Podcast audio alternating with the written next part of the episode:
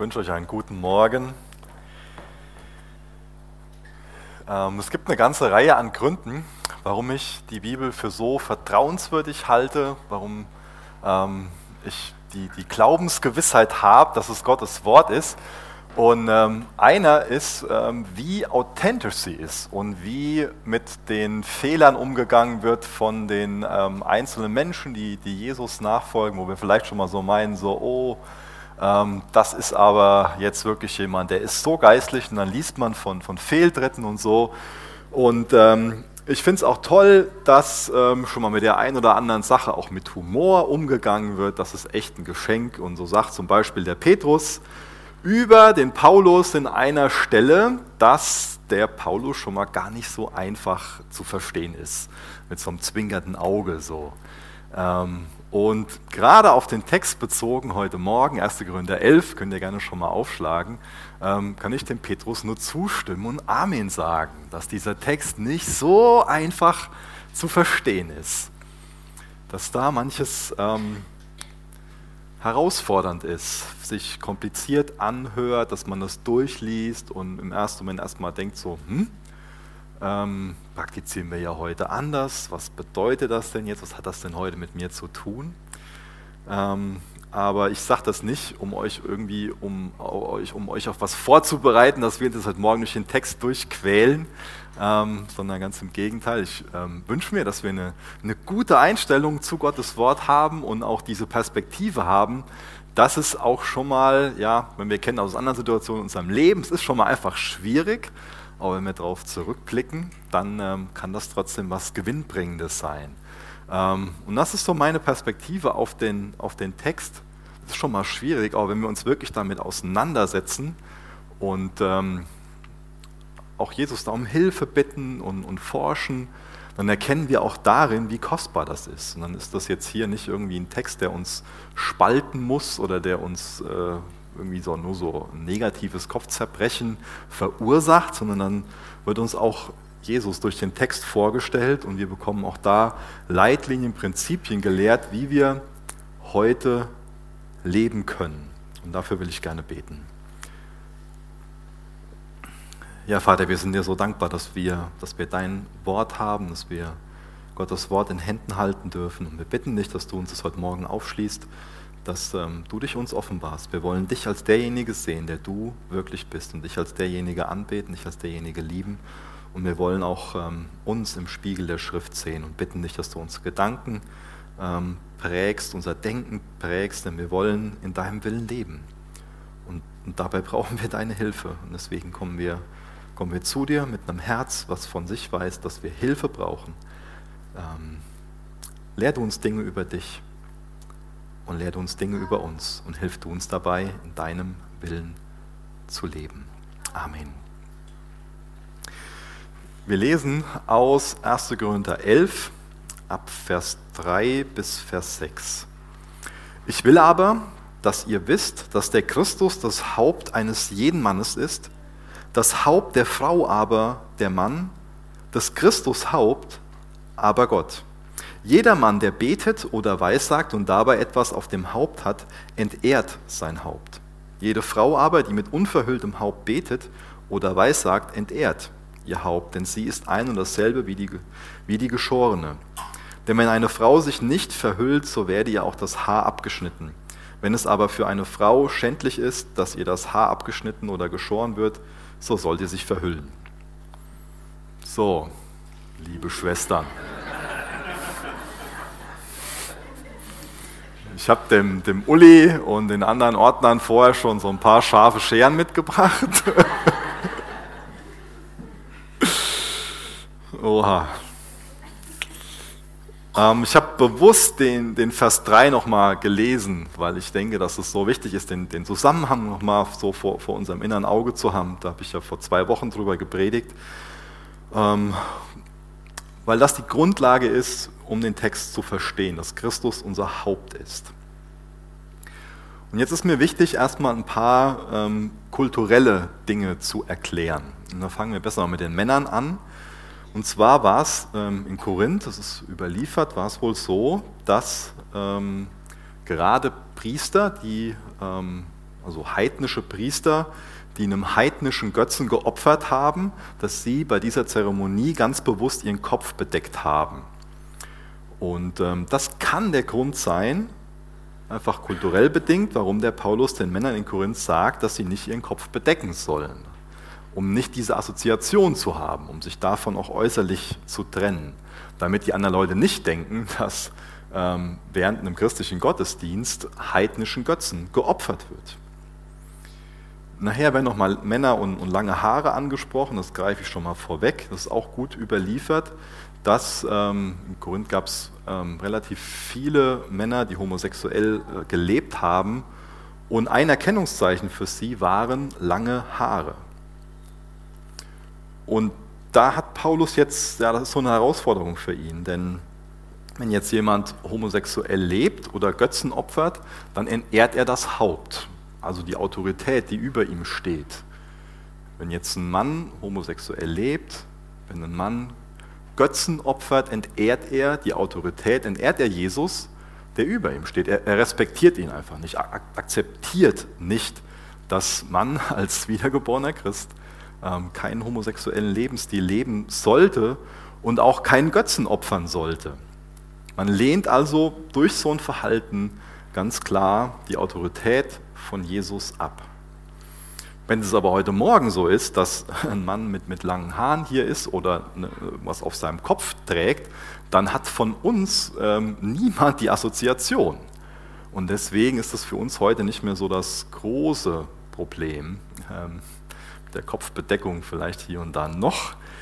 Ähm, aber ich denke, das ist wichtig, da die, die Kultur und das, was ähm, zeitlose biblische Prinzipien sind, dass man das auseinanderklamüsert. Und das sorgt hier und da schon mal für, für eine Verwirrung und für unterschiedliche Meinungen. Zu den Frauen. Ähm, in der Kultur war es so, dass wenn eine Frau einen Schleier getragen hat, dann hat die dadurch ganz deutlich, also als Single zum Beispiel, gezeigt, dass sie so unter dem Schutz von ihrem Vater steht und auch die Autorität, die ihr Vater über sie hat, respektiert. Als verheiratete Frau hat sie dadurch ähm, ein Statement abgegeben durch das Tragen von dem, von dem Schleier, dass sie unter dem Schutz von ihrem Ehemann steht und auch ähm, die Autorität, die Verantwortung von ihrem Mann respektiert. Was war jetzt also, wenn sie den Schleier nicht getragen hat? Und auch da, wie gesagt, es geht um einen Schleier, es geht nicht um ein Kopftuch, ähm, sondern damals ging es wirklich um eine Verschleierung, also wesentlich mehr als einfach nur ein Kopftuch. Wenn sie das jetzt nicht getragen hat, war das auch ein klares Statement. Dann hat sie damit ganz deutlich gesagt, die Autorität von meinem Vater ist mir egal, die Autorität, die Verantwortung von, meinem Mann, die, die lehne ich ab. Und so kommen wir dem Ganzen auf die Schliche und so macht vieles einfach mehr, mehr Sinn. Und wenn sie den Schleier getragen hat, hat sie dadurch auch zum Ausdruck gebracht, ich habe nichts gegen göttliche oder von Gott eingesetzte Autorität, die auch in seinem Sinn, in Gottes Sinn ausgeübt wird, sondern ich respektiere sie. Zu einem weiteren Aspekt, wenn damals eine Frau Haare offen getragen hat, dann hat sie dadurch öffentlich gezeigt, dass sie eine Prostituierte ist. Es gibt auch einige Belege im Alten Testament ähm, von. Also wenn jetzt eine Frau hergeht und sagt, ich ziehe keinen Schleier auf, also ganz deutlich macht, ich ähm, respektiere nicht meinen Ehemann ähm, und ich lebe als Prostituierte, dann hat das natürlich ihren Mann entehrt. Ganz klar, das ist das Prinzip, was Paulus hier aufzeigt. Noch ähm, so eine Praxis ähm, aus der damaligen Zeit war, dass es eine öffentliche Strafe für Ehebruch gab. Ähm, vielleicht kennen wir noch so äh, diesen Begriff an den Pranger gestellt werden, ähm, dass während dem Mittelalter dann ähm, jemand so öffentlich auf dem Marktplatz da so irgendwie festgemacht wurde, wo dann auch aufgeschrieben war, was der so begangen hat. Ähm, etwas Ähnliches gab es damals in Korinth und zwar ähm, ist es auch gut belegt, dass Frauen damals das Haar geschoren bekommen haben, wenn sie beim Ehebruch erwischt wurden. Und dann hat jeder öffentlich sehen können, wie sie wie gebrandmarkt, ähm, das ist die Ehebrecherin. Also eine ganz demütigende, eine herabwürdigende, wirklich schlimme Praxis. Und auch das ist wieder so eine, eine wichtige Information, um den Text einordnen zu können. Ich denke, durch die Informationen ergibt das für uns schon mehr Sinn und erklärt uns, warum wir heute eine andere Praxis haben. Also es ist von uns jetzt keine Rebellion gegen den Text, wenn wir das eine oder andere, was damals kulturbedingt war, heute nicht leben. Und trotzdem gibt es ja zeitlose Prinzipien in diesem Text, wo es wichtig ist zu fragen, ähm, was, was bedeutet das denn jetzt in, im übertragenen Sinn? Und ähm, ich denke, eine wichtige ähm, Bedeutung für uns ist, dass äh, in jeder Kultur ähm, sollten wir Gläubige so Formen und auch, ähm, auch die so, so Kleidung die ähm, den, den, anderen ähm, die Botschaft vermitteln ähm, von einem ähm, sexuellen Fehlverhalten oder auch von Götzenanbetung, sollten wir strikt vermeiden. Das heißt, wenn ich jetzt hier heute Morgen so mit so einem umgedreht von den Farben Regenbogenflagge hier auf, äh, auf meinem Hemd stehen würde und Gottes Wort predigen würde, das wäre an sich ein Widerspruch in sich um Ihnen jetzt gleich die Ordner beim Austeilen von einem Abendmahl ein Butter-T-Shirt anhätten, auch das wäre wahrscheinlich unangebracht. Ja? Ähm, macht Sinn für uns. Also so ist das Prinzip auf heute übertragen.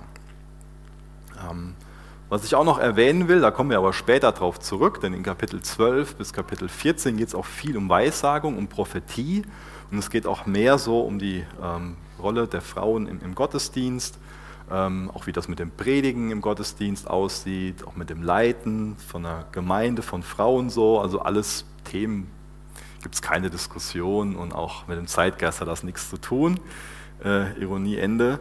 Ähm, ich will nur schon mal erwähnen, dass es zum Beispiel, dass ich auf, auf den Vers dann nochmal bestimmt zurückkommen werde, denn ähm, für Paulus scheint es jetzt hier erstmal nicht ein großes Problem zu sein, dass eine Frau im Gottesdienst betet und weissagt, sondern nur der Fakt, wenn sie es ohne diesen Schleier tut in der damaligen Zeit.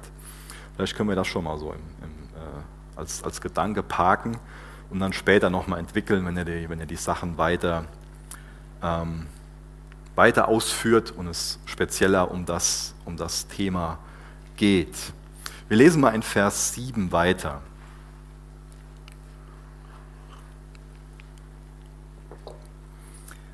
Denn der Mann freilich soll sich das Haupt nicht verhüllen, da er Gottes Bild und Abglanz ist. Die Frau aber ist des Mannes Abglanz. Denn der Mann ist nicht von der Frau, sondern die Frau vom Mann. Denn der Mann wurde auch nicht um der Frau willen geschaffen, sondern die Frau um des Mannes willen. Darum soll die Frau eine Macht auf dem Haupt haben, um der Engel willen ja, das ist in, in, sehr, sehr vielen evangelikalen Gemeinden so, dass ähm, das nicht mehr gelehrt wird, dass es für Frauen wichtig ist, sich gerade beim Gottesdienst oder wenn sie persönlich weissagt und betet, das Haupt zu bedecken. Ähm, aber ich finde es interessant, dass sich nur relativ viele darauf beziehen und sagen so, ja, im Gottesdienst, da darf ein Mann keine Kopfbedeckung tragen. Ich denke, dann sollte man auch ähm, konsequent sein und wenn dann beides oder gar nicht und es so zum Beispiel verstehen, wie ich das ausgeführt habe. Was Paulus hier macht, ist, dass er den Schöpfungsbericht nochmal nacherzählt.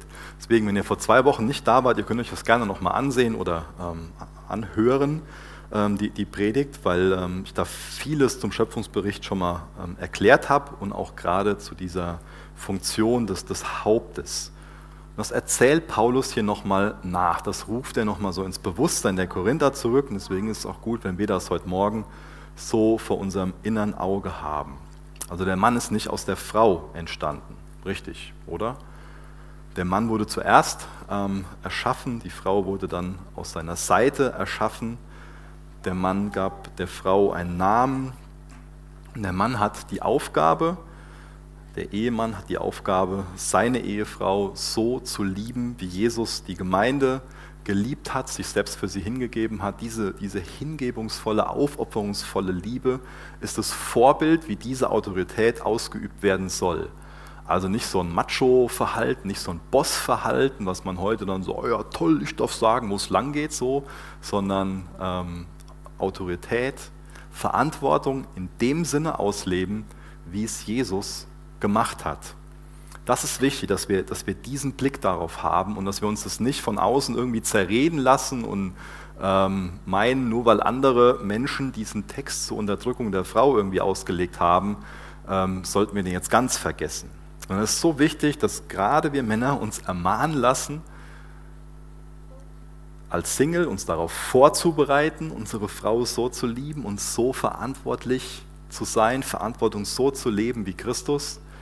Und dass wir gerade als, als Ehemänner darüber ins Gebet gehen oder auch miteinander ins, ins Gespräch kommen und ähm, auch ein zerbrochenes Herz darüber bekommen, wo wir Autorität nicht so ausüben, wo wir nicht Verantwortung so leben, wie Jesus das gelebt hat. Denn ich glaube, wenn wir das so leben, ähm, ist es auch relativ stressfrei, ähm, in Anführungsstrichen, für die Frau, dann diese Autorität anzuerkennen, dass es für sie nicht eine Last ist, eine Belastung ist. Aber oft wird eben Autorität nicht so gelebt, nicht in diesem, in diesem Sinn. Und dann kann es schnell einfach ein großes Problem sein. Und wie Paulus beschrieben hat, die Frau wurde aus der Seite des Mannes geschaffen, um den Mann zu ergänzen, weil er Hilfe braucht. Und auch da ist wieder oft so ein Problem mit, mit diesem Wort Hilfe, weil wir heute dann oft diese, diese Wörter Putzhilfe oder Aushilfe haben, wo oft leider so ein, ein negativer Blick drauf ist. Aber Gott selbst bezeichnet sich ja als, als Helfer, als Hilfe. Deswegen ist das hier keine Herabwürdigung, sondern eher etwas, ähm, wo man demütig erkennen muss, ich brauche Ergänzung, ich brauche Hilfe. Und für diese Ergänzung, für, die, für diese Hilfe brauche ich eine Ehefrau. Dafür müssen sich Mann und Frau ergänzen. Das ist doch die Wahrheit, Männer, oder? Dass wir Ergänzung brauchen, oder? Da ist auch ein ganz starker Glaube hinter. Also, brauchen wir unsere Frauen oder nicht? Amen. Also es ist wichtig, dieses Haupt als Verantwortung zu definieren. Männer sollen Verantwortung übernehmen. Und das ist eine ganz frustrierende Sache, wenn wir Männer das nicht machen, wenn wir keine Verantwortung übernehmen. Es ist leider so, dass es manchen Mann gibt, der für sich so sagt, oh, ich mag Sex, aber ich mag nicht die Ehe. So. Also ich mag eine gute Zeit haben, aber Verantwortung übernehmen, das mag ich nicht. Nö. Und das kann ein Grund sein, warum 40 Prozent der Kinder ohne ihren leiblichen Papa abends ins Bett gehen. Das ist ein großes Problem, wenn Männer keine Verantwortung übernehmen wollen. Und deswegen ermahnt uns die Schrift dazu, dass wir männliche Männer sind, dass wir verantwortungsbewusst lieben, dass wir verantwortungsbewusst leben, dass wir anständig sind ich finde das so wichtig, zum Beispiel 1 Timotheus 5, Vers 8, das heißt, äh, da wird beschrieben, dass ähm, ein Mann, der nicht für seine Familie sorgt, dass er den Glauben verleugnet und schlimmer ist als ein Ungläubiger. Das sollte uns ermahnen, uns dahin bringen, dass wir uns wirklich um unsere Frau, um unsere Familie kümmern wollen oder uns dazu anleiten, dass falls wir noch keine Familie haben, dass wir einen Charakter entwickeln und auch ein Leben aufbauen, in das man verantwortungsbewusst eine Frau und auch Kinder einladen kann. Und dieses Sorgen sollten wir auch auf keinen Fall nur finanziell verstehen. Finanziell ist ein Aspekt, ja, aber auf jeden Fall auch in einem geistlichen Sinn. Sorgst du finanziell, sorgst du geistlich, sorgst du auch emotional für deine Frau, für deine Kinder. Oder bereitest du dich darauf vor, so für sie zu sorgen? Es ist echt schlimm, dass ähm, wir Männer oft darin versagen. So in diesem Sinn in unserer Familie, aber auch in der Gemeinde Verantwortung zu übernehmen. So zu leiten, wie Jesus das getan hat. Und ich denke, das ist auch eine der Hauptursachen für die Ablehnung von männlicher Autorität. Dieses Versagen darin. Und das ist unentschuldbar. Viele so empfinden die, die Anerkennung von Autorität als eine unerträgliche Last, weil sie damit so verbinden, so, ähm, ich bin weniger wert als die Person und, und die hat mir jetzt in dem Sinne sowas zu sagen. ich bin da jetzt minderwertig. Ich bin nichts und ich muss jetzt so diese andere Person als überlegen anerkennen. Und auch das ist ein, ein Gedanke, der ähm, nicht wirklich stimmig ist.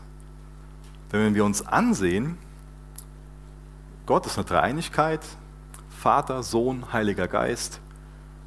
Und die sind alle drei im gleichen Maß Gott. Die sind absolut gleichwertig. Und trotzdem sagt der Sohn von sich selbst, dass er gekommen ist, um den Willen des Vaters zu tun. Und er ordnet sich dem Willen des Vaters unter. Das heißt, das war jetzt für, für, für Jesus kein, ähm, keine Unterdrückung von dem, von dem Vater, sondern von ihm eine freiwillige Unterordnung. Und er weiß, ich bin absolut gleichwertig wie er. Aber es gibt unterschiedliche Rollen. Und wenn wir da jetzt mal dran stehen bleiben an, an unserem Gottesbild, an, ähm, an der Lehre über Gott, wenn wir sehen, dass, es, ähm, dass das Gottes Wesen, dass es sein, sein Charakter ist, dann wird uns, denke ich, auch klar, dass wenn, wenn wir so in diese Dreieinigkeit uns reindenken, warum ihm das für seine Schöpfung wichtig ist. Denn wir sind ja in seinem Ebenbild erschaffen, sollen ihn widerspiegeln. Das heißt, es entspricht seinem Charakter, dass ähm, Autorität in, in dieser liebevollen, dieser verantwortlichen Art und Weise ausgeübt wird. Und das soll sich auch in seiner Schöpfung zeigen und ist absolut im Interesse seiner Schöpfung und im Interesse von seinen Geschöpfen. Autorität, Verantwortung ist für ihn ein wichtiges Thema. Aber ich glaube, viele von uns rebellieren in verschiedenen äh, Bereichen gerne gegen Autorität. Also ich muss von mir ganz ehrlich sagen, ich, das ist nichts, wo mir das Herz aufgeht. So, ja, super. Ähm, sondern es gibt da ja Bereiche, ähm, ja, wo das herausfordernd sein kann. Gerade jetzt so in der Corona-Krise ist ja auch so eine Regierung da, die Autorität hat über ihren Bürgern. Wie, wie gehst du damit um? Betest du für die Regierung? Segnest du sie? Ist es eine Sache, wo du auch ganz klar siehst, du kannst mal Römer, ähm, jetzt hänge ich, 13 oder 14? Ich, 13 ist es, ja. Römer 13 lesen, da wird es gut ausgeführt, wie die Regierung eingesetzt ist, Autorität ausüben soll, Autorität, Verantwortung für uns auch hat. Wie gehst du damit um? Oder als Schüler, so die Autorität von einem Lehrer im Studium übertragen oder auch in der Ausbildung. Ging heute schon ein paar Mal so um, um Frauen, Ehemänner, auch Kinder und Eltern. Wie sieht das mit Arbeitnehmer, Arbeitgeber aus? Bürger und Polizei, Ordnungsamt, auch innerhalb von Gemeinden, Christen, geistliche Leiter. Wie lebst du selbst Autorität so wie übst du selbst Autorität aus, in was für eine Art und Weise? Und ähm, wie hilfst du anderen dabei, Autorität, Verantwortung über dich auszuüben? Wie sieht das bei dir aus? Glaube, tendenziell will unser sündiges Herz einfach nur Anarchie. Und wir verbinden das mit Freisein. Gott verbindet es nicht mit Freisein, sondern er sagt uns, wenn wir in seinen Ordnungen leben, das ist die maximale Freiheit für uns Menschen. Und wir sollten da echt so auch ähm, einen satanischen Angriff sehen durch diesen, ähm, durch die Art und Weise, wie, wie, wie er ähm, dieses ganze Thema Autorität untergraben will.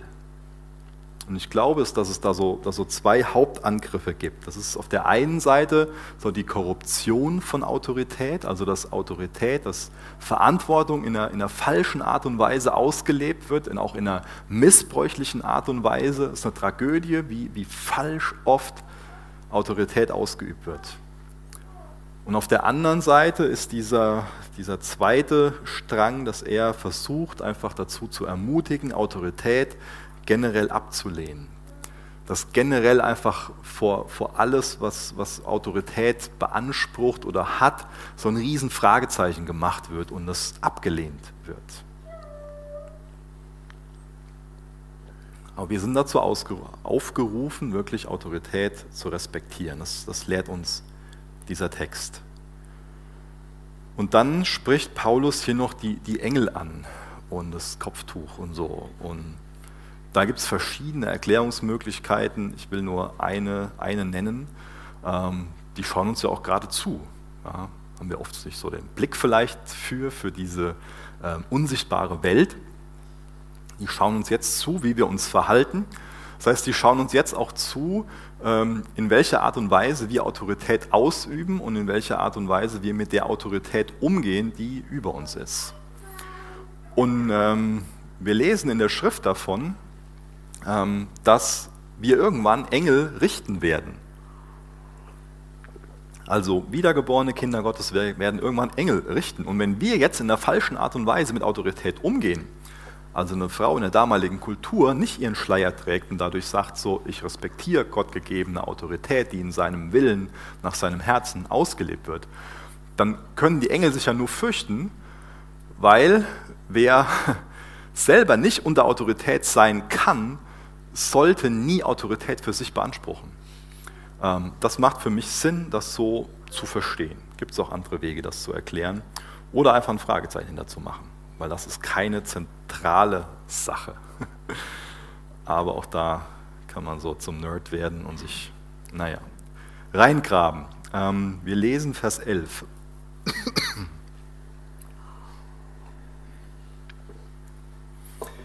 Dennoch ist im Herrn weder die Frau ohne den Mann, noch der Mann ohne die Frau. Endlich wird es aufgelöst. Ne? Dennoch ist im Herrn weder die Frau ohne den Mann, noch der Mann ohne die Frau. Denn wie die Frau vom Mann ist, so ist auch der Mann durch die Frau. Alles aber von Gott.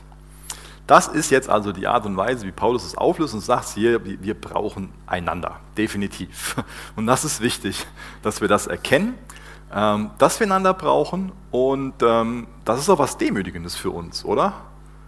Also tendenziell, ich will niemanden brauchen, sondern ich will das selbst auf die Reihe bringen. Ja? Schon mal vielleicht so eine Haltung, die, die unser rebellisches Herz einnimmt. Dass wir die Unabhängigkeit lieben, dass wir den Individualismus wertschätzen, dass wir dafür kämpfen, möglichst unabhängig zu sein und andere einfach nicht zu brauchen. Bei Gott ist es anders er wertschätzt dieses Thema Unabhängigkeit nicht, sondern wir brauchen Verantwortung, dass wir selbst gut Verantwortung ausüben und wir brauchen auch Autorität über uns. Wir brauchen einander. Und deswegen ist es, ist es wichtig, dass wir auch wirklich eine, eine Ehekultur entwickeln, eine Ehekultur leben, wo ähm, sich das zeigt, dass wir als Ehepaar eins sind, dass wir einander brauchen, dass wir abhängig sind zueinander. Wenn das ist im Endeffekt ist es das gleiche Wort, was da an, an vielen Stellen verwendet wird für das Einssein, wenn Gott von sich als Dreinigkeit sagt, dass er eins ist und dass Ehepaare eins sein sollen. Das drückt schon sehr viel aus. Und das ist bestimmt nicht so, dass man, wenn man verheiratet ist, ähm, ich sag mal, nicht auch mal irgendwie ein, ein eigenes Hobby haben kann oder ähm, seine Persönlichkeit verlieren würde oder so, ähm, versteht mich da bitte nicht falsch bei dem Gedanken, den ich entwickeln will, aber mir ist es wichtig, dass wir darüber nachdenken, wie pflegen wir eine Ehekultur, wie leben wir Ehe in der Art und Weise, dass es für uns klar ist, wir sind abhängig voneinander, wir brauchen einander und wir sind eins. Und ganz ehrlich, wenn Mann und Frau unterschiedliche Gemeinden haben, nur unterschiedliche Hobbys, unterschiedliche Freunde, unterschiedliche Bankkonten, unterschiedliche das, unterschiedliche das, hat man auch irgendwann einen unterschiedlichen Scheidungsanwalt. Also wie zeigt die Art und Weise, dass du, wie, wie du Ehe lebst, dass du und dein Ehemann, dein Ehemann, äh, deine Ehefrau und du, dass ihr eins seid, dass ihr abhängig seid voneinander. Ist es eine Sache, die euch ähm, ein Kraus ist, die, die eine Belastung für euch ist? Oder die ihr feiert, wo ihr das Beste draus macht, wo ihr wirklich Ergänzung zulasst, weil ihr merkt, ihr habt da einen Mangel für euch und ihr wollt da Ergänzung. Ihr lasst euch wirklich aufeinander ein. Wir brauchen einander. Wir sind aufeinander angewiesen. Ich finde das fatal, ist ja oft so ein großes Thema mit Gleichberechtigung, feministische Bewegung. Es ist voll wichtig, das zu betonen, dass Frauen nie unterdrückt werden dürfen. Und es wird viel thematisiert, aber die ganzen letzten Jahre, schon seit zig Jahren, wenn ich ähm, das richtig ähm, rausgesucht habe, seit 1950, so die Zahlen, wenn es um häusliche Gewalt geht, wenn es um Missbrauch geht, wenn es um Scheidung geht, um Promiskuität geht, um den Konsum von Pornografie, um Bordellbesuche, um ähm, Sextrafficking, wenn es ähm, um die Anzahl von alleinerziehenden Müttern, die unterhalb der Armutsgrenze äh, leben, geht. Das sind alles Zahlen, die explodieren, die einfach ein, ein ganz mieses Wachstum haben. Und worin ist das begründet? Ich denke, zum Teil ist es darin begründet, weil die Schöpfungsordnung abgelehnt wird, weil auf der einen Seite Autorität abgelehnt wird und weil auf der anderen Seite Verantwortung nicht nachgegangen wird, wie, wie, wie, sie, wie sie ist. Weil ähm, Autorität nicht in der Art und Weise gelebt wird, wie Jesus uns das vorgelebt hat.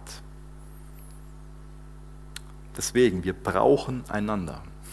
Wir brauchen Gottes Gedanken zu dem Thema. Wir sollten das umarmen, dass wir abhängig sind. Wir brauchen einander. Das ist eine gute Sache. Wenn dein Ehepartner neben dir sitzt, dann wende dich der Person mal zu und sag, sag der Person, ich brauche dich. Der keine Lust zu. Nee. Ist das nicht so? Ja, jeder hat so seine eigene Gemeindekultur. Da brauchen wir noch ein bisschen, bis da das Leben und die Freude nicht nur im Herz ist, sondern auch nach außen vorkommt.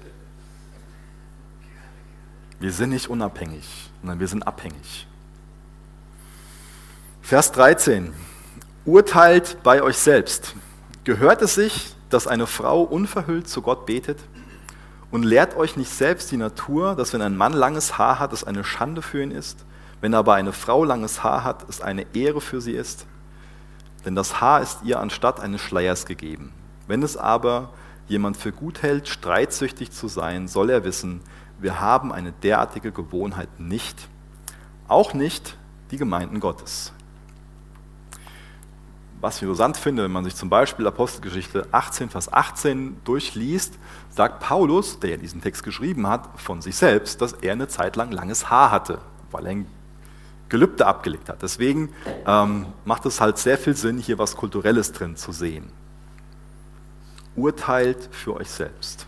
Also wir müssen uns selbst ein Urteil darüber bilden, wie wir diese Dinge verstehen. Und es ist wichtig für uns auch da klare Standpunkte zu, zu haben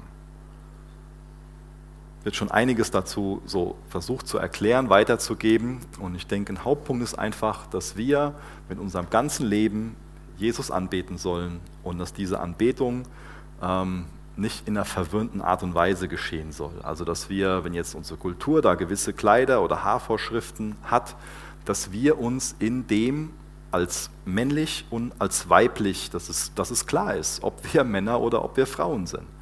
Das ist eine direkte Anwendung hier aus, aus diesem Text.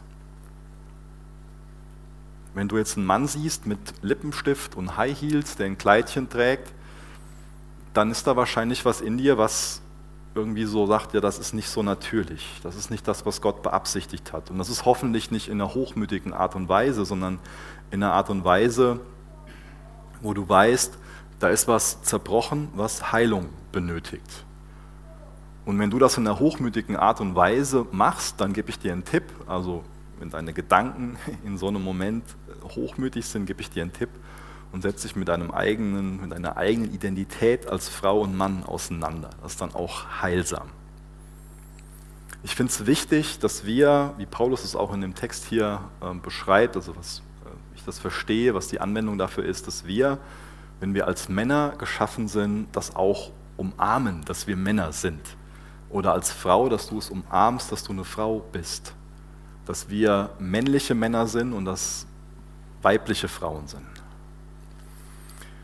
Was machen wir jetzt so mit dem Kapitel? Ich habe jetzt hier schon oft diese Unterscheidung gemacht zwischen dem, was Kultur ist und zwischen dem, was biblische Lehre ist, was Theologie ist. Das eine ist in einem steten Wandel, ähm, jetzt immer wieder Veränderungen. Und das andere, die Theologie, die christliche Lehre, das biblische Prinzip, das bleibt dasselbe. Und das ist wichtig, das auseinander zu klamüsern, dass wir da drinnen einfach ein, ein, ein gutes biblisches ähm, Denken entwickeln. Und ähm, das kann man bei zu wenigen Sachen machen, das kann man auch bei zu vielen Sachen machen. Ähm, aber ich denke, wenn wir einfach mit einem demütigen Herzen, mit, mit einer Haltung, die Hilfe haben will, durch den Heiligen Geist studieren, dann ähm, wird uns der Herr helfen, bei, bei vielen Dingen einfach ähm, eine, eine, gute, eine gute Meinung ähm, zu, zu, zu bekommen und dass wir echt in unserer Erkenntnis wachsen. Wir lesen an einer anderen Stelle in der Bibel davon, dass wir uns äh, mit einem heiligen Kuss begrüßen sollen. Ich weiß nicht, wer das von euch heute Morgen hier gemacht hat, als er reingekommen ist. Ähm, ich weiß nur, dass wenn das heute Morgen hier mit meiner Frau gemacht hätte, hätten wir jetzt ein Problem. Ja? Warum wird das hier als, als was beschrieben? Begrüßt euch mit dem heiligen Kuss. Und warum wäre das jetzt heute eine Sache, die, ich sag mal, Spannungen äh, verursachen könnte? Das ist halt damals in der Kultur so gewesen. Und ich glaube, das biblische Prinzip ist, dass wir einfach einander in einer liebevollen Art und Weise, in einer kulturell angemessenen Weise begrüßen sollen. Und deswegen ist es, war es diese vielen Jahre vor Corona so, dass wir uns normal in den Arm genommen haben oder einfach mit, mit einem Handschlag begrüßt haben, mit einem kräftigen Händedruck. Das ist die Anwendung davon. Und deswegen will ich nochmal zusammenfassen, ähm, was, was die Theologie in, in diesem Kapitel ist. Nämlich, dass Männer und Frauen gleichwertig sind, aber unterschiedliche Rollen haben. Auch, dass Männer und Frauen einander brauchen. Dass wir Männer und Frauen beide in Gottes Ebenbild geschaffen sind. Nicht der eine mehr und der andere weniger, sondern beide in Gottes Ebenbild geschaffen. Auch dass Männer die letztendliche Verantwortung tragen und die Autorität so ausüben sollen, wie Christus das vorgelebt hat. Dass Frauen berufen sind zu helfen, also ohne sie geht es nicht, das ist keine Geringschätzung, sondern da ist Hilfe notwendig, Ergänzung notwendig aus, dem letzten, aus den letzten Versen, dass sich Männer, dass Männer so aussehen sollten wie Männer und sich auch so verhalten sollten und auch, dass Frauen so aussehen sollten wie Frauen sich auch so verhalten sollten. Und das ändert sich in einem, in einem kulturellen ähm, Wechsel, in dem wir einfach leben. Aber es ist so gut, wenn wir das umarmen und wenn wir nicht ein rein kulturelles Bild haben, was es bedeutet, Mann zu sein und was es bedeutet, Frau zu sein, sondern dass wir auch zu dem Thema, zu dem Rollenverständnis wirklich ein, ein biblisches Denken bekommen. Es gibt viel Verwirrung zu dem, zu dem Thema, sehr viel Verwirrung, sehr viele Probleme. Manches ist durch, durch einen Missbrauch begründet, manches sind einfach Identitätsprobleme. Ähm, oft sehr, sehr tiefgreifend. Ein Thema, was auch sehr, sehr viel Leid verursacht. Ein Thema, wo wie bei allem anderen, niemand irgendwie leichtfertig richten sollte. Aber ich will uns echt Mut machen, nicht dafür zu kämpfen, so einen alternativen Lebensstil zu leben, sondern dafür zu kämpfen, dass wir alle wirklich Freiheit, Leben und Heilung in Jesus finden. Man kann hier ein paar Verse aus dem Zusammenhang reißen und dann irgendwie das dazu nutzen, um zu meinen, man hätte einen Gewinn dadurch, damit einen Ehepartner zu manipulieren. Ganz daneben, ganz falsch. Schlimm, was zum Teil damit gemacht wurde. Aber man kann auch bei dem, bei dem Vers 3 anfangen und erkennen, dass Christus das Haupt ist. Also er ist das Haupt, das über allem steht. Und er gibt Verantwortung weiter, gibt Autorität weiter, aber nur damit es in seinem Sinn ähm, ausgelebt wird nur damit es in seinem Sinn, in der Art und Weise, wie er das vorgelebt hat, ausgelebt wird. Und äußerst problematisch wird es dann, wenn wir als Ehemänner das nicht in der Art und Weise tun oder wo wir auch immer Autorität, Verantwortung haben. Dann wird es sehr, sehr problematisch. Aber ich glaube, auch dann ist nicht die Unterordnung geboten. Und dann ist es wichtig zu, zu wissen für sich, für sich selbst im Gebet zu sein. Ähm, jetzt bleibe ich sanftmütig, jetzt ertrage ich was oder ab einem gewissen Punkt brauche ich Hilfe. Ab einem gewissen Punkt muss das vor anderen offenbar werden, wo Macht missbraucht wird. Das ist wichtig, dass man sich da auch nicht ähm, alleingelassen fühlt, sondern dass man so Dinge ans Licht bringt. Und dazu will ich Mut machen, dass das geschieht, dass sich Hilfe geholt wird, damit es wieder einen Weg geben kann, damit es in einem guten, in einem guten gelebt wird, diese Verantwortung. Und mir macht das total viel, viel Mut. Ihr könnt gerne mal zu Philippa 2 gehen. Das sind Verse, die ich jetzt noch am Ende von der Predigt lesen will, aber auch als Vorbereitung auf das Abendmahl. Mir macht das voll viel Mut, auf das Haupt zu schauen. Wie gesagt, der dritte Vers aus unserem Text. Was haben wir für ein Haupt in Christus? Lasst uns auf dieses Haupt schauen. Philippa 2, Vers 6. Er, der Gott in allem gleich war und auf einer Stufe mit ihm stand, nutzte seine Macht nicht zu seinem eigenen Vorteil aus. Im Gegenteil, er verzichtete auf alle seine Vorrechte und stellte sich auf dieselbe Stufe wie ein Diener. Er wurde einer von uns, ein Mensch wie andere Menschen. Aber er erniedrigte sich noch mehr. Im Gehorsam gegenüber Gott nahm er sogar den Tod auf sich. Er starb am Kreuz wie ein Verbrecher. Deshalb hat Gott ihn auch so unvergleichlich hoch erhöht und hat ihm als Ehrentitel den Namen gegeben, der bedeutender ist als jeder andere Name. Und weil Jesus diesen Namen trägt, werden sich einmal alle vor ihm auf die Knie werfen, alle, die im Himmel und auf der Erde und unter der Erde sind. Alle werden anerkennen, dass Jesus Christus der Herr ist und werden damit Gott, dem Vater, die Ehre geben. Ich will noch mit uns beten. Jesus, wie mutmachend auf dich zu schauen. Und wir wollen von dir lernen. Jesus, ich bete für uns Männer, dass wir von dir lernen, was es Bedeutung, was es bedeutet, Verantwortung zu übernehmen, was es bedeutet, zu leiten, was es bedeutet, selbstlos zu lieben. Bitte dich, dass, dass du da unsere Herzen über unseren Mangel zerbrichst und dass wir mit unserem Mangel zu dir kommen und uns von dir helfen lassen.